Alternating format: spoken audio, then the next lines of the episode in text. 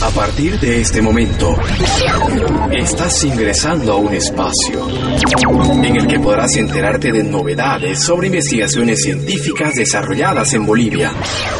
Bolivia y sus átomos. Bolivia y sus átomos.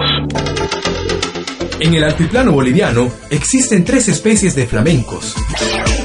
Los lagos Popó y Ururu constituyen un hábitat con alta concentración de flamencos en temporada invernal.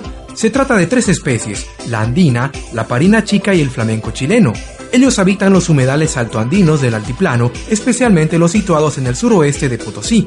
Cuando estos humedales se congelan en invierno, las aves migran al Popó y Ururu, cuyas aguas siempre se mantienen en estado líquido por su alto contenido de sal.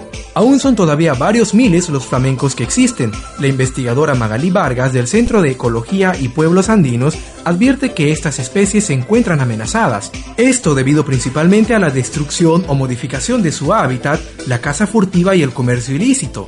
También porque el lago Ururu presenta niveles altos de contaminación minera y recibe una gran cantidad de desechos sólidos y aguas residuales que provienen de la ciudad de Oruro. Les habló José Alex Everiche en una producción de la carrera de Comunicación Social de la Universidad Evangélica Boliviana en base a datos del Servicio Especializado en Ciencia y Tecnología del PIE. Bolivia y sus átomos. Bolivia y sus átomos.